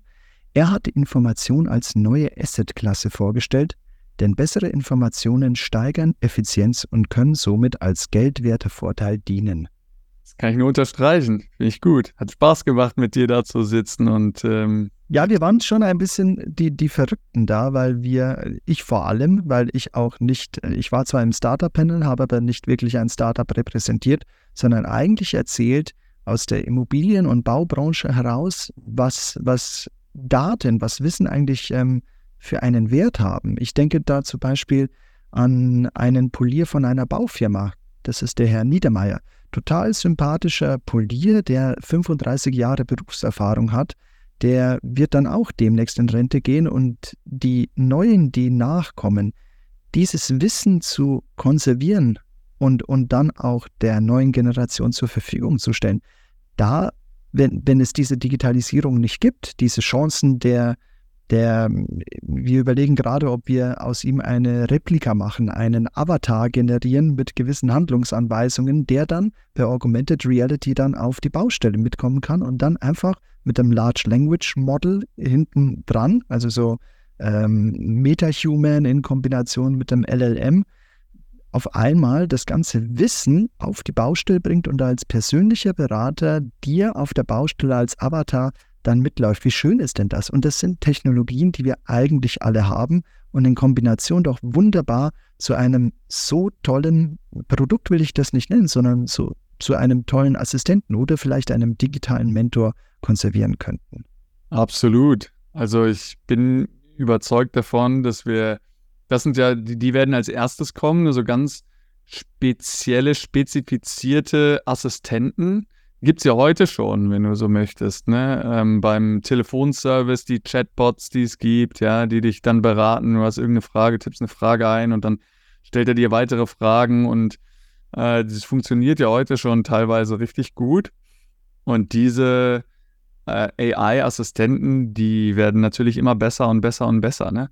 Ähm, bis wir später mal unserer persönlichen Assistenz haben, die auf ganz vielen Bereichen sehr gut ist. Und ich warte noch darauf. Und dann haben wir ja auch diese Devices hier, wie die Uhr, die äh, alles Mögliche über mich misst. Die äh, ja auch genau weiß, in welchem Mut bin ich. Und äh, meine Personal Assistance spielt mir morgens genau die richtige Musik, die mich in das richtige Mindset versetzt, um besonders kreativ zu sein, weil sie weiß, ich habe jetzt äh, irgendwie eine kreative Aufgabe vor mir. Ähm, also das sind, das finde ich faszinierend, ja, was, was da noch alles so auf uns zukommen wird. Absolut hochspannend. Ja. Glaubst du dir auch die neue Brille von Ray-Ban, Modell Meta? ah, vielleicht warte ich die erste noch ab. Ich weiß es nicht. Mal schauen. Aber äh, auch da die Entwicklung verfolge ich mit Hochspannung und schaue mir immer die, die nächsten äh, Schritte an. Also das ist, ist hoch, hochspannend auch, was da passiert. Und ich glaube, das wird auch das nächste sein. Äh, ich freue mich, ja, wenn wir, ich weiß nicht, habt ihr das Interview gesehen zwischen Lex Friedman und ähm, äh, was Lex, doch, Lex Friedman und äh, Mark Zuckerberg, wo die sich im Metaverse quasi 3D äh, den ersten Podcast gemacht haben.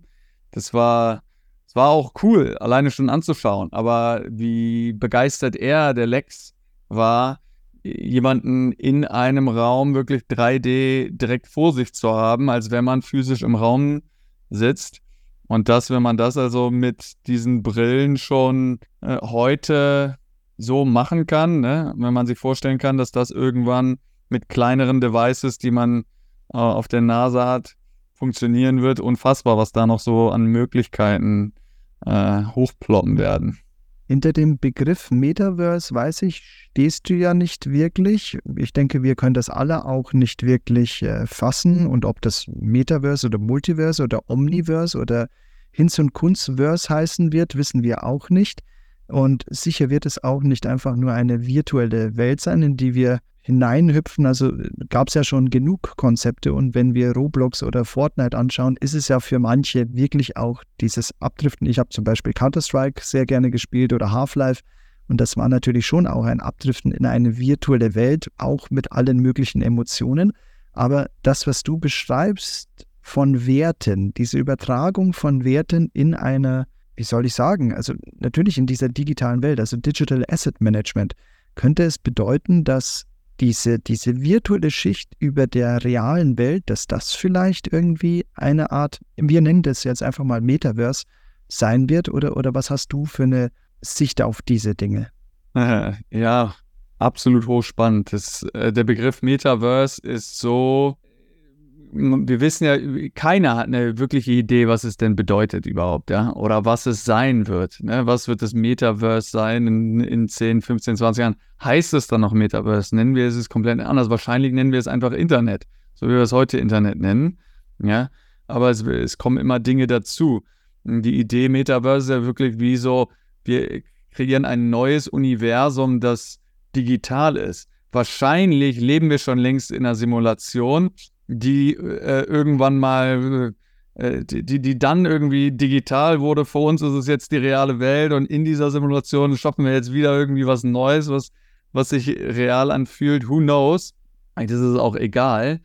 Aber ich, wahrscheinlich hat es auch sehr, sehr viele Layers und ich glaube, dieser Blockchain-Layer überhaupt alle Werte, alles, was irgendwie einen Wert hat, sei es ein physischer Wert, aber auch eine Idee oder Royalties oder Verträge, alles, was irgendwie einen Wert hat, das in die digitale Welt zu bringen und dass es dort auch nicht nur als Information, sondern wirklich als Wert existiert, also in Form eines Tokens zum Beispiel, einen ganz klaren Besitzer hat und äh, den Besitzer wechseln kann und vielleicht dadurch auch in einem automatisiert, in einem Smart Contract arbeiten kann.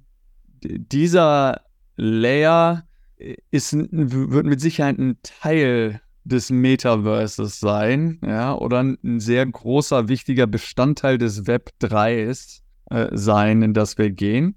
Und ja, das, das wird vor allem dazu führen, dass wir ja so viel Wert, das heute brach liegt oder so viele Ineffizienzen, die heute existieren, beiseite schaffen können, so viel Produktivität schaffen können, so viel Automatisierung.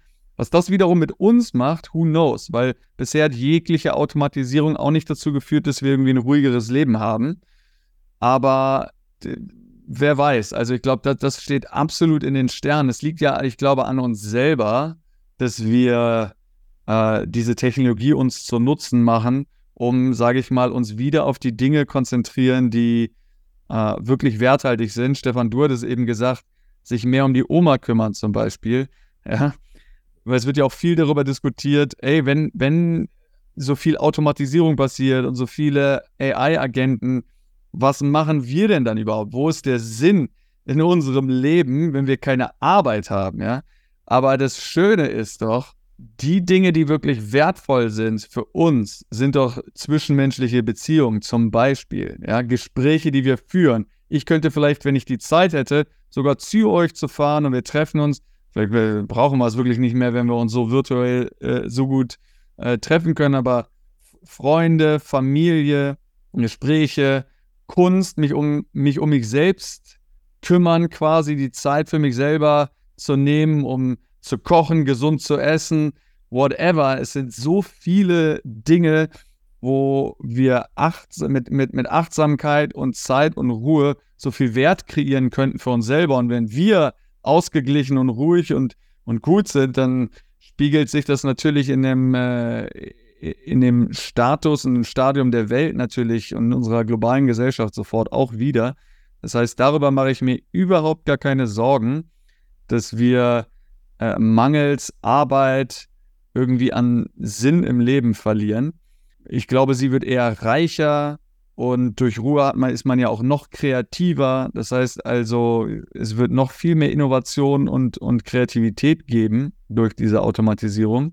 Äh, und es wird auch viel mehr Wohlstand äh, dadurch kreiert werden, genauso wie die Technologien und der Fortschritt jetzt ja schon viel Wohlstand geschaffen hat in der Welt, wird auch diese Revolution dazu führen, dass es nochmal viel mehr Wohlstand auch in den ärmeren Regionen der Welt, wo wir durch diese Technologien auch einen viel besseren Zugang auch von weiter weg äh, bekommen können, um zu unterstützen. Du hast eben gesagt, dass Hilfsgelder auch wirklich ankommen. Da kann ja die Blockchain-Technologie auch so viel Transparenz und Effizienzen schaffen, dass die Gelder auch genau da ankommen, wo sie gebraucht werden. Und nicht nur Gelder, sondern auch Ideen äh, oder Verträge oder alle möglichen Assets, wie, wie gesagt, Werte, Dinge, die einen Wert haben, dass wir, dass wir äh, eine Macht darüber haben, wie diese Werte an Stellen in der Welt gelangen, wo sie gebraucht werden, wo viele intelligente Leute sitzen, die überhaupt nicht partizipieren können auf der Weltbühne der Innovation.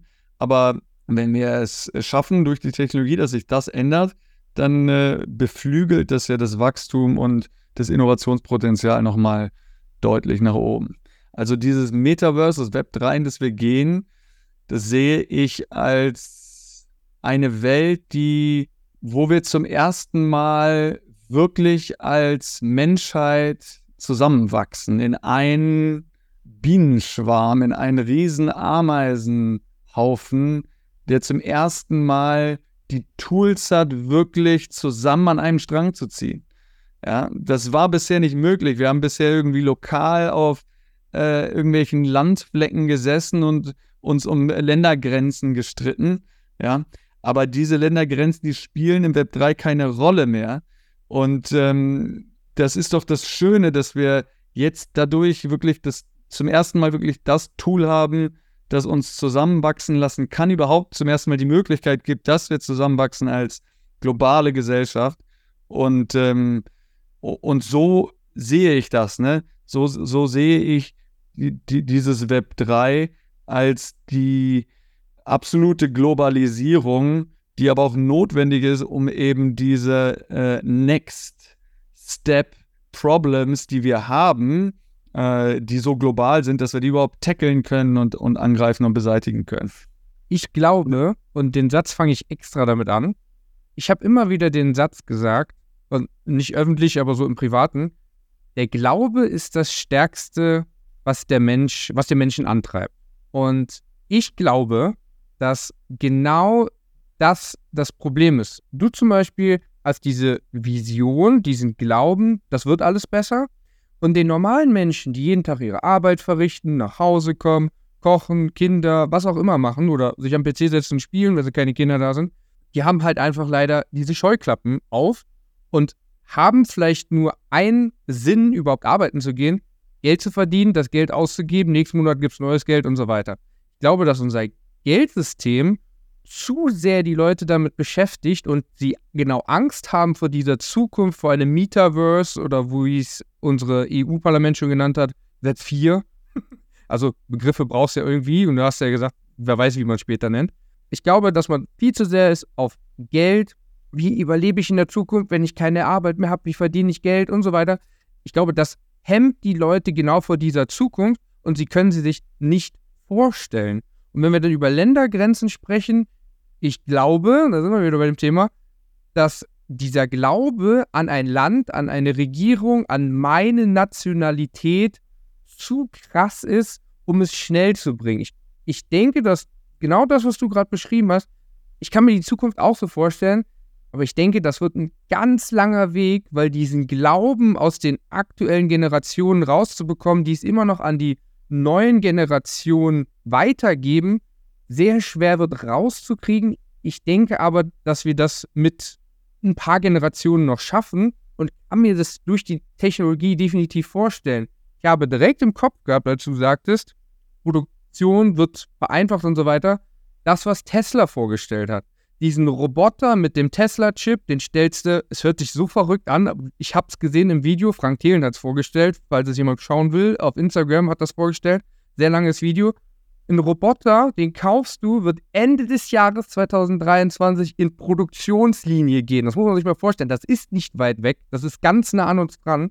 Den stellst du in die Ecke, verrichtest einen Tag deine Tätigkeit und am nächsten Tag macht er genau das, was du am Vortag gemacht hast. Es hört sich so abstrus an, aber es gibt genug Beispielvideos, die ersten Sachen, wie der wirklich, ich sag mal blöd, der Postbote, der morgens seine Briefe sortiert, was der Roboter dann gemacht hat nächsten Tag Es hört sich so abstrus an, aber es ist ganz nah. Wir können uns das zum Teil gar nicht vorstellen. Und wie ich ja sagte, die Menschen sind zu sehr bedacht, ich gehe arbeiten, verdiene Geld.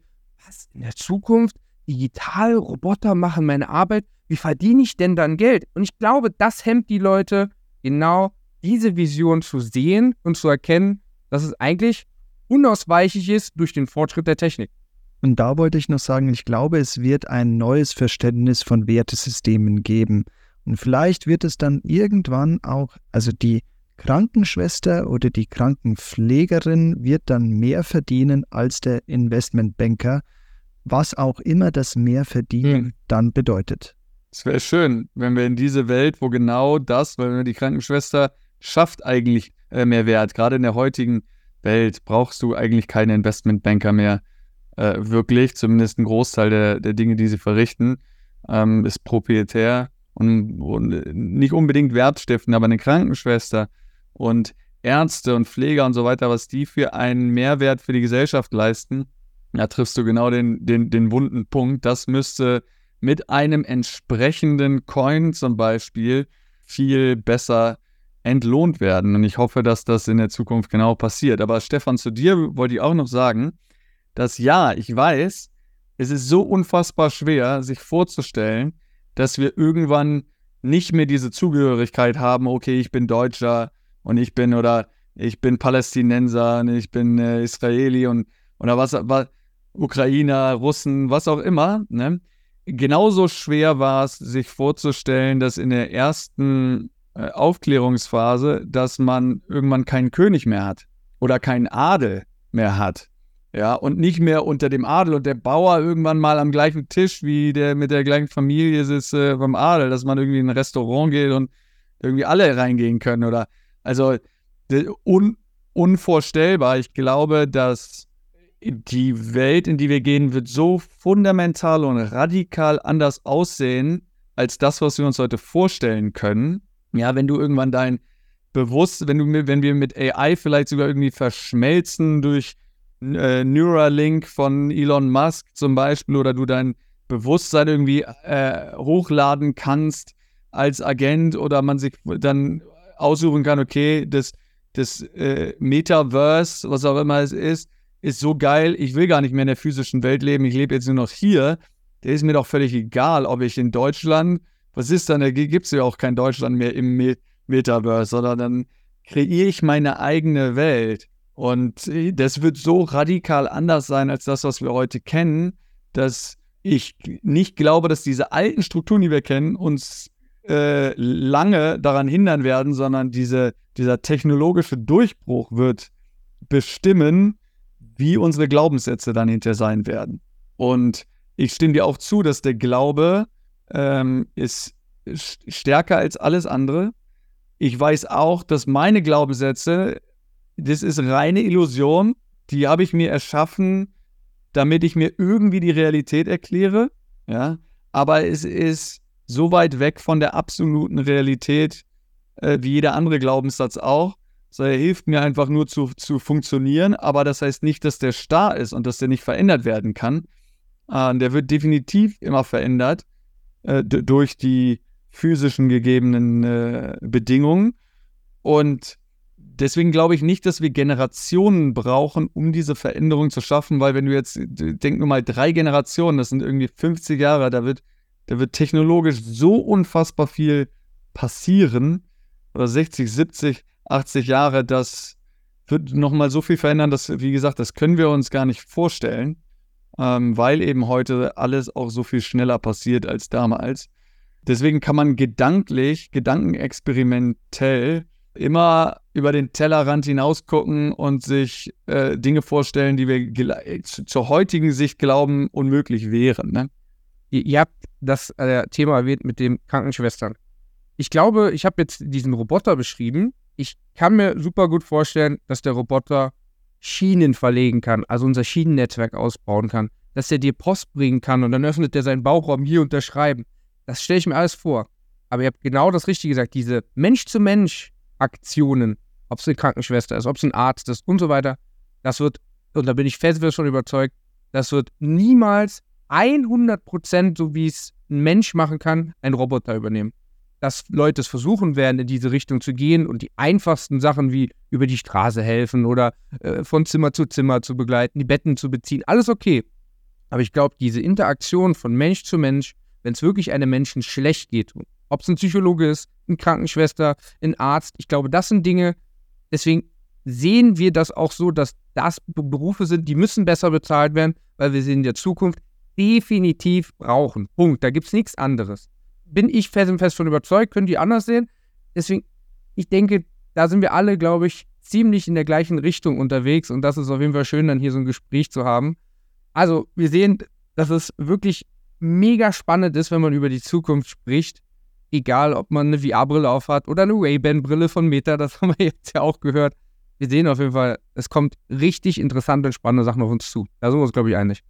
Äh, definitiv. Also, ähm, so würde ich dir auch zustimmen ne? und sagen, keine Maschine zum heutigen Standard kann einen Menschen ersetzen. Ne? Und wir wissen auch, genauso wie 30 Prozent deiner Heilung ist Placebo, also machst du selber.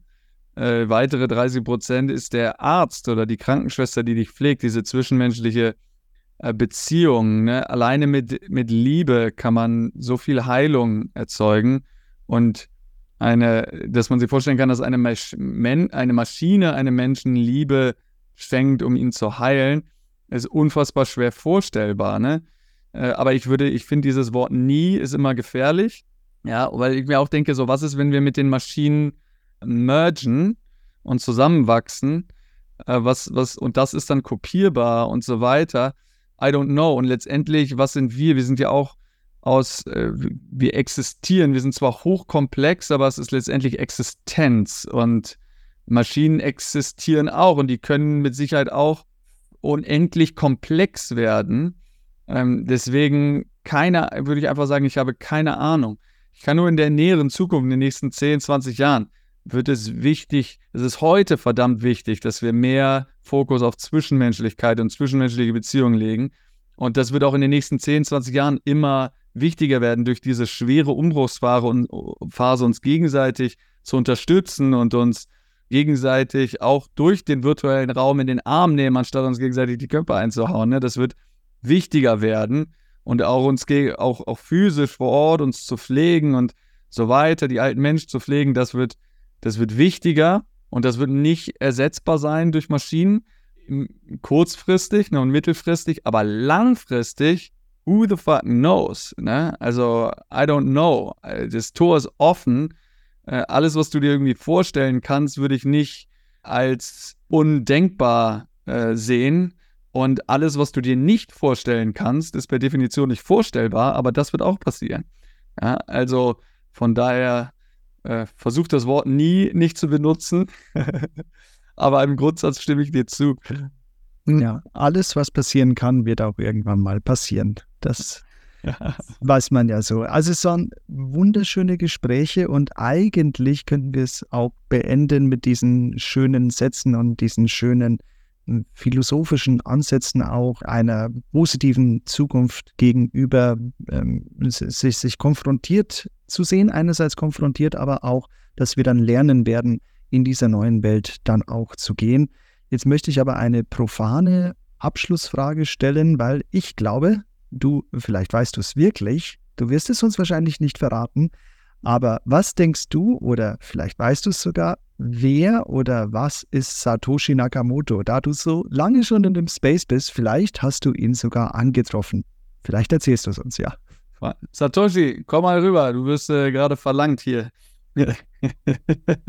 ähm, du, äh, who knows? Also da möchte ich mich gar nicht aus dem Fenster lehnen. Es gibt ja viele, viele Vermutungen. Ich weiß es wirklich nicht. Witzig ist, ich kann eine Anekdote wir haben äh, jemanden getroffen, der relativ glaubwürdig, es war schon zwei, das war 2016 oder 2017, äh, behauptet hat, er wäre Satoshi Nakamoto und wollte gerne mit uns äh, an einem, da waren wir noch bei, bei Peak, haben Peak aufgebaut, wollte mit uns an einem Projekt arbeiten. Und ähm, haben natürlich das überhaupt nicht ernst genommen, abge äh, hingetan und hinterher hatten wir wirklich Indizien, äh, das zu recherchieren und waren kurz davor, es wirklich zu glauben. Aber äh, da, das ist dann irgendwann im Sande verlaufen, weil wir dann doch nicht dran geglaubt haben. I don't know. Es kann auch immer noch sogar so sein, das glaube ich zwar auch nicht, dass es mehrere Leute waren, die hinter dem Pseudonym standen. Nick Sabo, das sind also viele, viele ähm, Leute, die da irgendwie Prime Candidates sind. Aber wäre schön, das irgendwann tatsächlich mal herauszufinden. Also mich interessiert es natürlich auch, ne? Äh, aber irgendwie habe ich diese, weil ich jetzt auch schon so lange dabei bin, gar nicht mehr so das Verlangen. Oder gar nicht mehr so, ne? das ist gar nicht so. Wenn es, irgend, wenn es mal irgendwann aufploppt, dann freue ich mich riesig. Ja, schön. Dann wird wahrscheinlich Bitcoin auch nochmal, keine Ahnung, wird nochmal richtig volatil, volatil und ganz viel Volumen und rauf und runter, obwohl es nur irgendein Name ist. Ja. Aber ähm, ja, mal, mal sehen. Mal sehen. Who knows? I don't know. Die kurze Antwort ist, I have no idea. Schade, ich hätte ihn jetzt gerne am Mikrofon gehabt. Ist er nicht rübergekommen? Er will nicht. Er liegt auf der Couch. Das macht er schon die letzten Jahre. Sehr gut. Äh, auf jeden Fall, ich kann an dieser Stelle sagen, das erste Mal, wir sind jetzt in der 24. Folge, das erste Mal ist der Name gefallen, wo ich meine Chips auch draufsetzen würde. Also sehr spannend diese Antwort an dieser Stelle. Fassen wir zusammen diese Folge. Ich glaube, es war eine sehr spannende und ich glaube auch, es ist eine Folge gewesen, wo wir am Anfang nicht dachten, dass es in diese Richtung geht. Mal wieder. Oft ist es so, aber das ist es halt, wenn man über anfänglich vielleicht Krypto, Blockchain-Technologie, Zukunft spricht, da kommen so viele Ansätze, so viele Punkte zusammen. Und eins ist uns ist gewiss, und das wissen wir jetzt genau. Früher haben wir gesagt, was juckt mich, wenn der Sack Reis in China umfällt. Und heute unterhalten wir uns darüber, wenn der Reislaster umgekippt ist. Wir sehen, unsere Globalisierung ist so weit vorangeschnitten und unsere Technologie wird das Ganze noch weiter vorantreiben. Und kommen so viele Zukunftsvisionen, über die wir hier gesprochen haben. Und ich glaube, da kann man definitiv, wenn es die Zeit erlaubt, nächstes Jahr nochmal eine Folge machen, weil ich glaube, das interessiert die Leute, weil es mega, mega spannend war. Und von mir bleibt nur zu sagen, vielen lieben Dank für deine Zeit, für deine Eindrücke und für diese spannende Folge und die tollen Themen, die wir hatten. Ja, super. Ich kann mich auch nur bedanken. Mir hat es äh, unheimlich viel Spaß gemacht und ich finde es auch schön, einfach mal länger zu plaudern und dann so ein bisschen abschweifen zu können. Also großes Lob an euch, dass ihr es zulasst, dass wir einfach so ein bisschen philosophisch abschweifen konnten und gucken, was rauspleppt. Und äh, ja, mir hat Spaß gemacht. Vielen Dank. Dankeschön. Macht es gut und bis zum nächsten Mal. Bis dann. Ciao. Tschüss. Ciao.